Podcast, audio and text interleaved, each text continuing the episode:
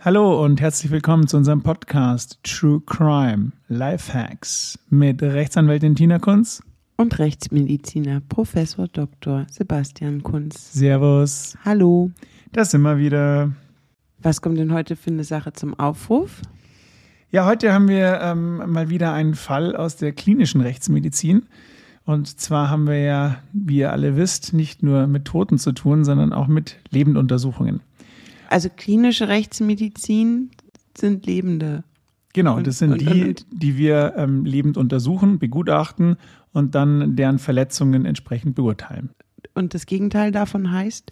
Ist im Prinzip die klassische Rechtsmedizin, wo man primär an Obduktionen denkt, an Tatort, an Mord und Totschlag. Aber das haben wir heute nicht. Heute haben wir einen Fall, wo zwei Jugendliche, die alkoholisiert waren, zu späterer Stunde in der Tram gefahren sind und in der Tram dann eine körperliche Auseinandersetzung haben, also sich geschlägert haben. Und irgendwann hat der eine dem anderen eine Flasche über den Kopf gezogen. Nicht gut, gar nicht gut. In welcher Stadt, wenn ich fragen darf? Spielt es eine Rolle? Ja, das spielt eine Rolle. Die Rechtsprechung ist da unterschiedlich. Also, ob es ein versuchtes Tötungsdelikt ist, versucht, weil der, der lebt ja noch, oder? Ja, der ja, lebt der noch. Klinische Rechtsmedizin. Genau. Oder ob ob es sich um eine gefährliche Körperverletzung handelt. Also zum einen mal ähm, wurden wir gerufen, um den Geschädigten und auch den Beschuldigten, aber jetzt bleiben wir erstmal beim Geschädigten, den Geschädigten zu untersuchen. Und der hatte am Hinterhaupt, also am Hinterkopf, im oberen Drittel, eine sogenannte Quetschrisswunde. Also eine Quetschrisswunde ist im Prinzip, man sagt so in der Umgangssprache, eine Platzwunde und rechtsmedizinisch bedeutet halt Quetschrisswunde, dass wir eine Gewalt haben, die gequetscht hat von außen, also eine stumpfe Gewalt. Und durch den Quetschungsvorgang ist es dann zu einem Riss gekommen, also in dem Fall die Kopfschwarte, die ist aufgeplatzt und dann haben wir hier ähm, eben eine entsprechende blutende Verletzung gehabt. Die Quetschung ist, wenn die Flasche auf den Schädel trifft, also auf die Haut, auf die Schwarte, dann in, Quetschung zwischen Flasche und Knochen. In dem Fall ja, genau. Aha, interessant. Und jetzt mussten wir beurteilen, zum einen hat es überhaupt gestimmt, dass der mit der Flasche verletzt wurde, weil die Einlassungen, also es gab noch ein paar Zeugen, die waren unterschiedlich, wie das immer so ist, vor allem wenn halt ein Großteil oder alle schwerst alkoholisiert waren. Bekomme ich das dann mit einer Faust hin?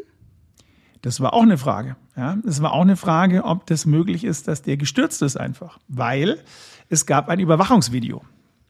Jetzt sind die Überwachungsvideos in den öffentlichen Verkehrsmitteln nicht so, wie man das aus Film und Fernsehen kennt.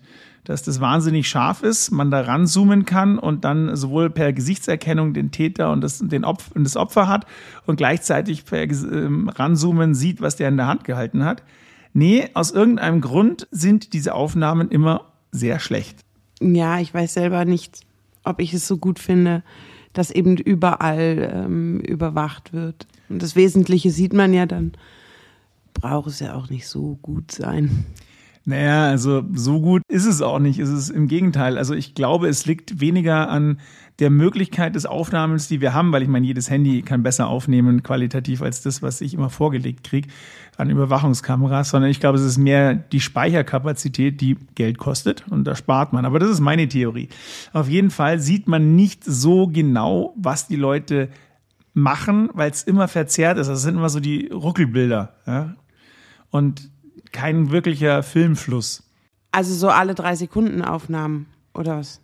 Ja, eigentlich nicht. Sie sind einfach durch die schlechte Qualität und die verminderte Speicherkapazität oder Speicherung ist es eben kein kompletter Fluss. Also es ist wie wenn du einen Film im Internet äh, anschaust und schlechten Empfang hast, dann wackelt es ja auch zum Teil, ja, und ist schlechte Qualität und das sieht man dann. Ja, aber du, du, du bist doch der Experte. Du kannst doch da an der Wunde sehen, was passiert ist. Für was brauchst du denn das Video? Und wird dir das überhaupt gezeigt und warum?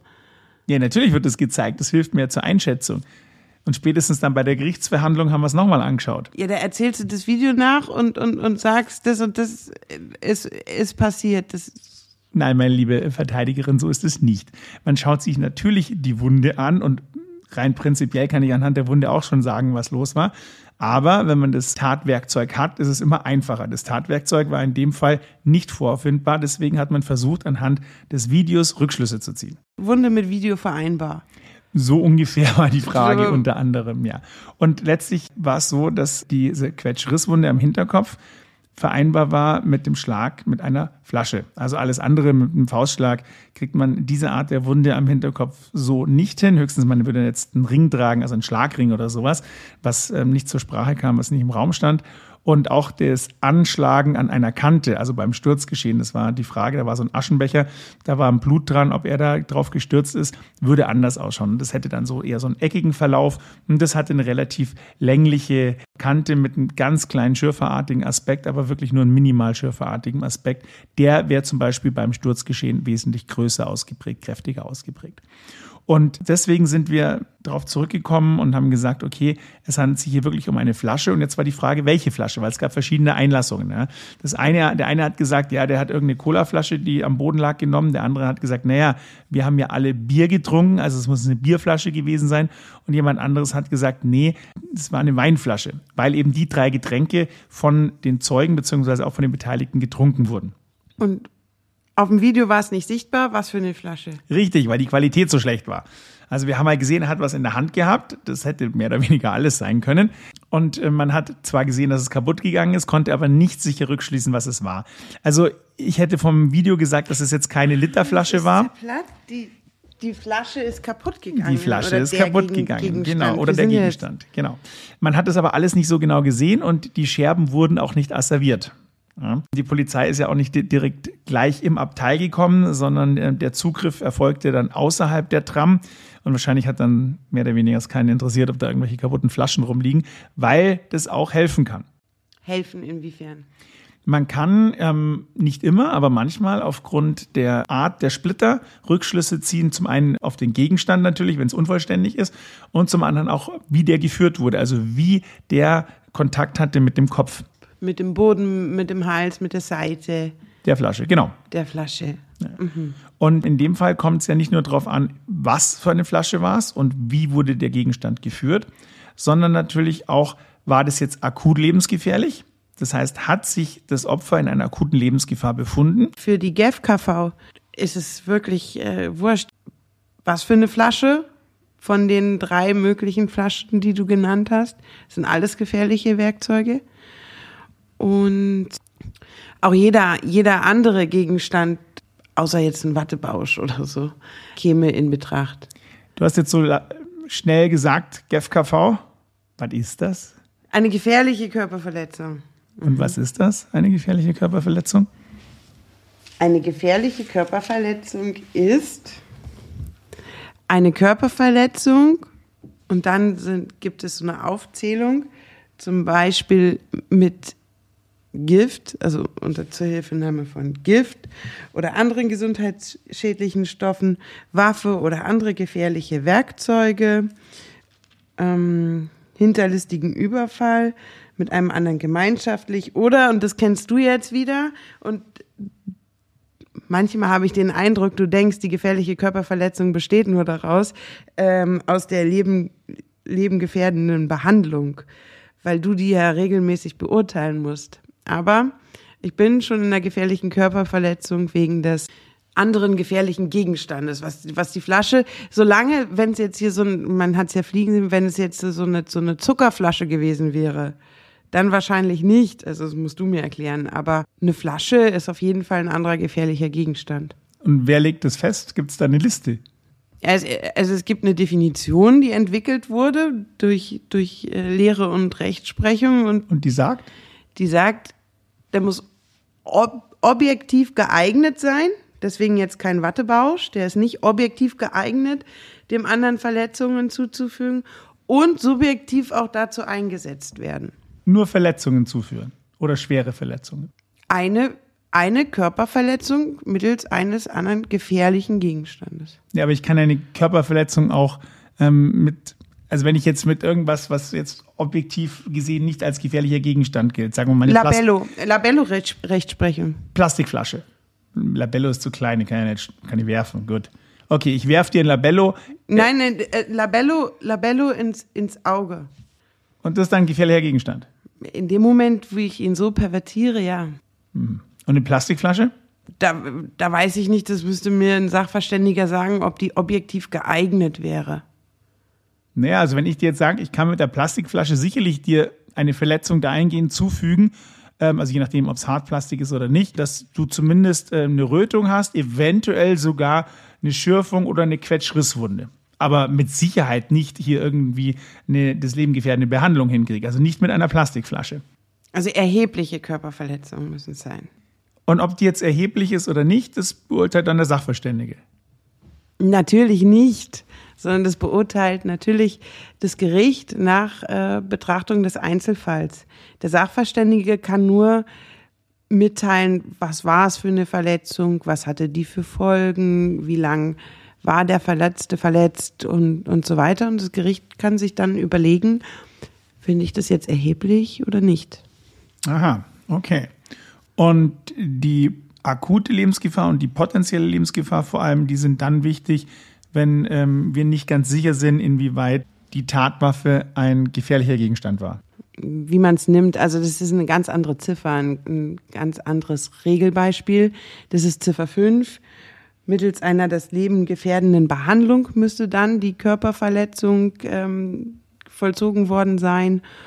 Und da kommen eben diese Fragen, akute oder potenzielle Lebensgefahr, was du ja dann regelmäßig beurteilst, zum Tragen. Das ist, das ist derselbe Paragraph, aber ein anderes Regelbeispiel.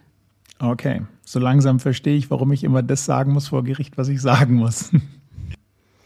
Aber du hast recht, also oft habe ich Ziffer 1 und Ziffer 5 gleichzeitig verwirklicht, weil es ja auch in dieselbe Stoßrichtung geht, weil beide die, die ganzen Ziffern wollen ja beschreiben, was sich der Gesetzgeber unter einer gefährlichen Körperverletzung ähm, vorgestellt hat. Und es geht dann immer so in Richtung Lebensgefahr. Und ähm, aber ich habe auch, ich kann auch die Ziffer 5 verwirklicht haben, also das Leben gefährdende Behandlung ohne ein anderes gefährliches Werkzeug benutzt zu haben, beispielsweise durch Würgen oder so sie, sie stehen schon oft zusammen. Aber ich muss es trotzdem aufklären und klarstellen und dann auch benennen, was ich meine, was jetzt hier die Gefährlichkeit der Körperverletzung ist und welches Regelbeispiel verwirklicht ist. Und wenn ich jetzt mehrere Regelbeispiele verwirkliche, dann, dann wirkt sich das ganz erheblich eben aufs Strafmaß aus. Okay. Das heißt, was würdest du jetzt im vorliegenden Fall wissen wollen von mir? Ich möchte natürlich wissen, was ist passiert, was, was hat er gehabt, wie schlecht ging es ihm wirklich, also wa, was ist passiert, dass du eben die Verletzung beschreibst. Und dann als Verteidiger möchte ich natürlich, dass mein Mandant so wenig Regelbeispiele wie möglich ähm, ähm, verwirklicht hat. Aber das ist dann auch schon, erstmal möchte ich weg vom Tötungsdelikt. Ja, hat er überlebt. Ja, versuchte Tötung ist ja auch ein Tötungsdelikt. Versuchten Totschlag. Aber so könnte man ja mal anfangen. Und dann bin ich ja um die gefährliche Körperverletzung im Zweifel noch heilfroh. Und dann möchte ich innerhalb der gefährlichen Körperverletzung natürlich gern so wenig Regelbeispiele wie möglich verwirklicht haben. Und selbstverständlich frage ich dann nach der Art oder dem Grad der Lebensgefahr, nach der Erheblichkeit der Verletzung etc. Selbstverständlich, das sind alles, die Fragen gehen dann aber von, von allen Seiten, von allen Prozessbeteiligten, das wollen ja alle wissen, äh, in die Richtung. So rum oder so rum. Ja, und im vorliegenden Fall war die Anklage eine gefährliche Körperverletzung. Und es war für uns gar nicht so einfach zu differenzieren, welches Tatwerkzeug benutzt wurde. Weil diese Quetschrisswunde hätte man mit, mit einem Schlag mit der Colaflasche genauso mal hingekriegt wie mit der Bierflasche. Die Weinflasche wäre sicherlich am wenigsten in Frage gekommen, aber ausgeschlossen, ausschließen hätten wir es nicht können. Das heißt, wir haben uns konzentriert auf die potenzielle Lebensgefahr und geschaut, wenn man mal davon ausgeht, dass die Flaschen benutzt wurden, also die Wahrscheinlichkeit gleichermaßen verteilt haben, theoretisch. Was wäre da möglich? Welche Verletzungen sind hier möglich? Und dazu mussten wir das Ganze experimentell begutachten. Wie habt ihr das gemacht? Wir haben eine Kraftmessplatte genommen, haben dort drauf in der Mitte einen ähm, Kunstschädel, also einen Dummy-Aluminiumschädel platziert, der äh, die Funktion hatte, die Kraft zu übertragen. Also da ging es nicht darum, ob der kaputt geht oder nicht. Also der hat Aluminium hat, hat er standgehalten, den Schlägen, sondern da ging es nur über die Kraftübertragung. Und auf den Schädel haben wir dann als quasi ähm, Kopfhaut, als menschliches Kopfhautsurrogat ähm, Schweineschwarte draufgelegt. Und dann mit verschiedenen Flaschen draufgeschlagen. Und so wolltet ihr euch experimentell der Frage nähern, wie groß die Lebensgefahr war oder ob eine Lebensgefahr und wenn ja, in welcher Form bestand.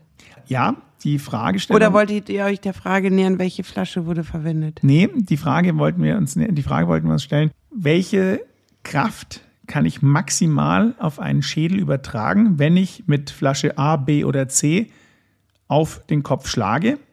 Und was passiert, wenn die Flasche kaputt geht? Also wird es mehr Kraft, weniger Kraft? Was passiert, wenn ich äh, mit der Seite draufschlage, mit dem Boden? Welche Schläge kommen in Frage?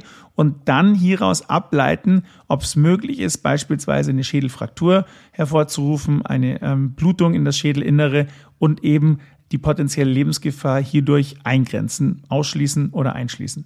Aha. Und welche Werte werden da erreicht oder in, in welchem, in welcher Einheit wird es überhaupt gemessen? also gemessen wird das Ganze in, in Newton und was wir festgestellt haben, ist, dass zum einen, wenn eine Flasche bricht, dann wird weniger Kraft übertragen, als wenn sie intakt bleibt, weil durch den Bruchvorgang Kraft verloren geht. Aber ich habe natürlich die Gefahr der Schnittverletzung dann. Die habe ich, ja. Was ja dann auch wieder erhebliche Verletzung wäre mit der Flasche. Es kommt darauf an, wie die Flasche trifft. Aber man, ich bin halt weg vom Tötungsdelikte. Wenn man sich jetzt mal nur die Kraft anschaut, dann ist es ganz interessant, dass ich pro Flasche, also jede Flasche ist ja anders konzipiert, aber pro Flasche eine maximal mögliche Kraftübertragung habe bis zu dem Punkt, wo sie bricht. Und ab dem Punkt, wo sie bricht, ist es egal, wie hoch meine Kraft ist, ich kann nicht mehr Kraft übertragen. Weil es gibt die Bruchkraft, ab dem Moment bricht die Flasche und dann geht sozusagen alles darüber hinausgehende in den Bruch, im Bruch verloren, beziehungsweise ich kann ja die Kraft dann nicht mehr übertragen, weil die Flasche schon gebrochen ist. Und das haben wir versucht herauszufinden, wie hoch eben diese Bruchkraft ist bis zu dem Zeitpunkt, wo sie bricht. Also kurz davor und dann eben danach. Und da haben wir festgestellt, dass Cola, Bier und Wein unterschiedliche Bruchtoleranzen haben, also Bruchtoleranzschwellen haben, unterschiedliche Kräfteschwellen, bis sie brechen. Jetzt stell dir mal eine Bierflasche vor, eine Colaflasche und eine Weinflasche. Was denkst du, welche hat am meisten Wumms? Die Weinflasche. Die das Weinflasche, soll ich dir sagen, warum? warum? Soll ich dir sagen, warum? Weil die Colaflasche und die Bierflasche im Zweifel schon ein paar Mal benutzt wurden, ist ja alles Leergut. Und die Weinflasche wird im, immer im Glascontainer zerdeppert und die Weinflasche ist immer neu geblasenes Glas. Das ist ein sehr, sehr wichtiger und interessanter Punkt und ich äh, finde, ja, krass, dass du gleich drauf kommst am Anfang. Äh, es ist natürlich so, dass jede Flasche, ähm, wenn sie nicht komplett fabrikneu ist, einen Gebrauchszustand hat, den ich nicht kenne. Also das ist eine Variable, die ich nicht kenne und ich weiß nicht, wie dieser Gebrauchszustand ist. Wenn die 100.000 Mal schon benutzt wurde, dann hat die natürlich Mikrorisse in ihrem Glas und dann bricht die schneller. Vollkommen richtig. Wenn die erst einmal benutzt wurde oder komplett neu ist, dann hat die eine höhere Bruchtoleranz. Diese Variable muss ich außen vor lassen, weil ich nicht weiß, wie der Gebrauchszustand der Bierflasche, der ähm, Colaflasche oder der Weinflasche war, wobei die benutzt man eigentlich meistens nicht öfter. Bei der Weinflasche kommt es noch hinzu, dass du dir wahrscheinlich einen schönen, klassischen, guten Wein vorstellst. Der hat ja meistens eine schöne, schwere Flasche. Ja, ja. Jetzt haben die Youngsters in der Tram aber so ein Pennerglück getrunken. Und das sind die Flaschen, die man. Anderthalb Flasche, Liter Flasche Sangria. Ja, so ungefähr. Das sind doch eh PET-Flaschen. Ja, das die war, ja, ja, in, in, ja, in dem Fall war es nicht. In dem Fall war es eine Glasflasche. Aber die sind extrem dünn. Und dementsprechend hatten die eine erstaunlich geringe Bruchkraftschwelle. Und wenn man sich jetzt die einzelnen vergleicht, dann waren wir bei Cola ungefähr bei 1200, 1250 Newton ohne Bruch und mit Bruch bei 1200 Newton. die übertragen wurden. Beim Bier auch bei 1200 Newton ohne Bruch, mich mit Bruch bei 950 und die Weinflasche, die ja die größte war, aber halt am dünnsten, waren wir ohne Bruch bei 860 Newton und mit Bruch bei 770 Newton. Jetzt sagen dir die Werte wahrscheinlich gar nichts. Die Mehrwegflaschen sind zwar älter und, und, und haben eben die Risse, aber sie sind ja deswegen mehrfach benutzbar, weil sie eben dicker und von besserer Qualität sind. Ja. Äh, Daran habe ich jetzt Also man kann so ein bisschen sagen, bei okay, meiner spontanen Einschätzung nicht gedacht. ja, wir sind ungefähr bei 1200 Newton. Nehmen wir das mal so als, als Messlatte. Und jetzt ist Aber die sie Frage, ist, ja, sie ist ja gebrochen. Ja, aber auch mit Bruch, dann sind wir bei 1000 Newton. Ja, also bei Cola haben wir noch 1200 hingekriegt, bei Bier haben wir die 1000 nie überschritten und mit der Weinflasche sowieso nicht. Aber setz mal den absoluten Maximalwert, der erreicht wurde, das sind 1200 Newton. Jetzt ist die Frage, was kann ich mit dieser Kraft machen? Also wa- was ist es? Ja, ist es viel, wenig? Nee, nee, nee, ich muss den minimalsten setzen. Den minimalsten, der erreicht wurde. Das minimalste. Ja, für die potenzielle Äh, Lebensgefahr Ergebnis. nicht.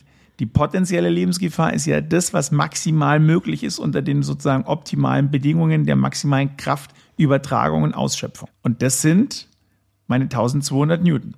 Ja. Plus, plus minus ein paar. Ja. Aber die muss ich ja auch aufwenden. ja, ja, klar. Und das ist ja potenziell möglich. Es ist ja nicht das, was passiert ist, sondern das, was passieren kann. Und jetzt ist die Frage, was kann ich mit so einer Kraft machen? Also wir haben ja diese Versuche selber durchgeführt und erstmal muss man sagen, dass man ganz schön viel Kraft braucht, um diesen Bruch zu erzeugen. Also man hat da Hemmungen und ich habe es am Anfang nicht geschafft, die Flasche zu zerdeppern, weil man halt einfach das nicht gewohnt ist und sich auch nicht traut, so volle Kanne draufzuziehen. Also ich würde schon sagen, dass ich mit ungefähr 80 Prozent meiner Kraft schlagen muss, damit ich es geschafft habe, diese Flasche zum Zerbersten zu bringen. Und Also, also nicht leicht aufgesetzt. nicht leicht aufgesetzt, nee. Und jetzt gibt es Belastungsgrenzwerte der Schädelknochen. Also der Schädel ist ja nicht ein einzelner Knochen, sondern es sind einzelne Knochenplatten, die zusammengewachsen sind beim Erwachsenen. Und da gibt's vorne, seitlich und hinten, das sind so die Hauptbereiche des Schädels. Und die haben unterschiedliche Dicken, unterschiedliche Spannungen, unterschiedliche Anatomie und dementsprechend auch andere Belastungsgrenzwerte. Also Hinterhaupt, wo die Verletzung im aktuellen Fall war, das bricht ungefähr bei 8000 Newton. Also bei 8000 Newton Gewaltanwendung kriege ich hier eine Fraktur hin. Vorderhaupt, also Stirn, 4000 Newton und Schläfenregion, also seitlich, 2000 Newton. Das heißt, ich bin hier mit meinen 1200 Newton schon entfernt von einer Fraktur. Ja, aber da bin ich ja. Ja, okay, hm, mach weiter. Jetzt ist die Fraktur alleine natürlich nicht ausschlaggebend für eine potenzielle Lebensgefahr. Eben. Ja? Aber es ist ein ganz schöner Hinweis. Das bedeutet schon mal, dass es nicht so schlimm ist. Jetzt kann ich natürlich, Nee, es- ist ja anders. Also die, die, ähm, wenn das frakturiert wäre, dann wäre es ja eine konkrete Lebensgefahr. nee, nicht unbedingt. Also eine- eine Fraktur im Schädel bedeutet nicht, dass du in einer Lebensgefahr ausgesetzt bist. Das bedeutet aber, dass es auf jeden Fall potenziell lebensgefährlich ist, weil durch eine Fraktur kann es zu Einblutungen kommen. Ähm, Wenn es ein offener Bruch ist, zu Infekt hast du eine Infektionsgefahr, kannst zu Infektionen kommen. Also da sind wir ganz, ganz schnell bei der potenziellen Lebensgefahr. Wir Ah, können auch bei ohne- der akuten sein. Und ohne Fraktur bin ich, bin ich nicht mal in der potenziellen Lebensgefahr. Also ich, Nicht bezogen auf die Fraktur und die Auswirkungen der Fraktur. Du kannst aber auch ohne Fraktur im Schädelinneren eine Blutung hervorrufen. Durch den Druck, durch die Gewalteinwirkung, durch den Schlag, durch die Erschütterung. Das ist möglich. Ja, aber ich, ich be- bekomme natürlich auch die potenzielle Lebensgefahr dadurch hin, dass ich jetzt jemand, der am Treppenabsatz steht, das drüber ziehe, weil der dann vielleicht ins Taumeln kommt und die Treppe runterfallen kann. Also ich kann, kann ja, kann ja immer Kausalitäten ziehen. Ja, das ist äh, korrekt. Du kannst bei der potenziellen Lebensgefahr dich natürlich ausspinnen. Ja? Genau, dann ist eben halt nur die Frage, in einem weiteren Schritt kann ich das dem Täter zurechnen. Und mit welcher Wahrscheinlichkeit? Also ich sage dann immer ganz gerne, das äh, ist aber im unteren Wahrscheinlichkeitsniveau angesiedelt oder das ist wahrscheinlich oder das ist absolut möglich, ja, und sogar sehr wahrscheinlich, wenn ich jetzt das und das und das mit berücksichtige. Okay, dann, wenn du es so aus, wie, wie wahrscheinlich ist es jetzt, dass ich an dieser äh, hauchdünnen Sangria-Flasche, die auf meinem Kopf gelandet ist, sterbe? Das würde ich als sehr unwahrscheinlich erachten, weil sie wurde am Hinterkopf aufgesetzt wo wir ungefähr eine Belastungsgrenze von 8000 Newton haben. Ich habe mit dieser Weinflasche gerade mal mit Bruch 770 Newton hingekriegt. Das heißt, da bin ich weit entfernt von irgendeiner Fraktur. Ähm, wenn ich sie nicht seitlich aufsetze, wo ich eine Rotationskomponente habe, sondern mit der Seite an die Mitte des Hinterhaupts platziere, dann habe ich hier zwar eine Erschütterung, ich würde aber behaupten, dass die nicht ausreicht, dass ich hier eine lebensbedrohliche innere, also intrakranielle Blutung hinbekomme. Das heißt, da würde ich die Wahrscheinlichkeit einer potenziellen Lebensgefahr wirklich sehr weit nach unten setzen. Das Gleiche oder ähnlich sehe ich es mit der Cola und der Bierflasche. Natürlich bin ich hier ein bisschen im höheren Energieniveau, aber auch hier ist natürlich die Verletzungsgefahr ähnlich zu beurteilen, weil wir immer noch sehr weit weg sind von der Frakturschwelle. Hast du ein vorläufiges schriftliches Gutachten schon während des Ermittlungsverfahrens übersendet? In diesem Fall ja. Damit erklärt sich dann auch die, die Anklage eben nicht wegen eines versuchten Totschlags, sondern wegen gefährlicher Körperverletzung. Dann ist halt nur die Frage, welche Regelbeispiele erfüllt waren. Aber die Nummer eins habe ich auf jeden Fall. Es gibt einige Staatsanwaltschaften, das ist so ein bisschen regionalspezifisch, die sowas eben halt grundsätzlich als versuchte Tötung anklagen. Aber das würde ich in dem Fall auch nicht so sehen, weil so gefährlich ist, ist eine Bierflasche nicht. Und wenn man sich jetzt die ähm, stumpfen Verletzungen mal, mal, die mal beiseite legt und die scharfen anschaut, der Kontakt, den die Bierflasche hat, in dem Moment, wo sie zerspringt, ist sehr kurz. Also wir reden von knappen vier Millisekunden. Da schaffe ich nicht sehr schwerwiegende, tiefer gehende Schnittverletzungen. Ich kriege eine Schnittverletzung hin, wenn es blöd läuft, aber dann ist der Schlag, wenn sie tiefer geht, die Verletzung, eher so ein seitliches Ziehen mit der Flasche oder vielleicht nochmal nachsetzen. Also nicht so dieser einfache klassische Schlag von oben nach unten. Also war es so, eine gefährliche Körperverletzung? Ja, er wurde als solche auch verurteilt. Jetzt kommt es ja, wie ich weiß, immer darauf an, ähm, wie derjenige vorbestraft war oder nicht. Und wenn man jetzt mal davon ausgeht, dass derjenige nicht vorbestraft war, was kann dann so ein Täter in so einem Fall erwarten? Ja, es gibt keine Tarife. Man muss immer wirklich auf den, auf, auf den Einzelfall schauen. Ich kann dir den Rahmen sagen, in dem wir uns bewegen. Und der wäre? Wir bewegen uns im Bereich der Freiheitsstrafe, ja? Geldstrafe oder so können wir nicht mehr machen. Also Freiheitsstrafe, sechs Monate bis zehn Jahre oder in minderschweren Fällen drei Monate bis fünf Jahre. Und innerhalb dieses Rahmens muss ich, also erstmal muss ich entscheiden, ist es jetzt ein normaler Fall der gefährlichen Körperverletzung oder ist es ein minderschwerer Fall der gefährlichen Körperverletzung? Hm, bei den meisten Gerichten, die ich kenne, wird man sich mit einem minderschweren Fall schwer tun. Aber da fehlen uns dann halt auch die Informationen noch drumrum. Und ja, sechs Monate bis zehn Jahre. Und da kommt es halt wieder zum Tragen wie viele Regelbeispiele sind verwirklicht? Wie war das Nachtatverhalten? Wie hat er sich eingelassen? Ähm, wie war der andere drauf? War es ein dynamisches Geschehen oder kein dynamisches Geschehen? Ist mein Täter vorbestraft und so weiter? Das sind alles so Dinge, die ich abwäge und dann innerhalb des Rahmens, den ich gefunden habe, den ich ja gerade skizziert habe, die richtige Strafe zu finden. Und wenn wir jetzt mal sagen, ähm, der war nicht vorbestraft, beide waren alkoholisiert, beide bestimmt nicht unschuldig an dem ganzen Geschehen, was könnte dann der Täter erwarten? Ich denke, dass wir hier im be bewährungsfähigen Bereich liegen. Also ich denke es nicht, sondern ich, auf jeden Fall würde ich das entsprechend beantragen. Was heißt das? Also auch eine Bewährungsstrafe ist eine Freiheitsstrafe. Bloß, Schritt, dass man nicht in den Knast muss. Naja, Schritt, Schritt eins ist, okay, ich verhänge jetzt eine Freiheitsstrafe und, und finde, völlig unabhängig von, meiner Bewährungsüberlegung, finde ich jetzt ein richtiges, richtiges Maß. Weil ein Jahr, ein Jahr, sechs Monate, zwei Jahre oder nur sechs Monate oder drei Monate. Und dann überlege ich mir, in einem weiteren Schritt kann ich die Strafe zur Bewährung aussetzen.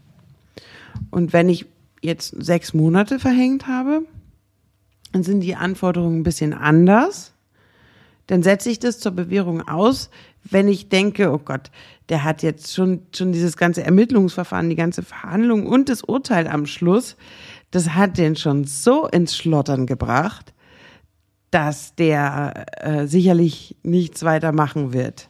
Ja, wenn ich die Überlegung habe und ihm unter einem Jahr Freiheitsstrafe gegeben habe, dann setze ich das dann zur Bewährung aus als Gericht.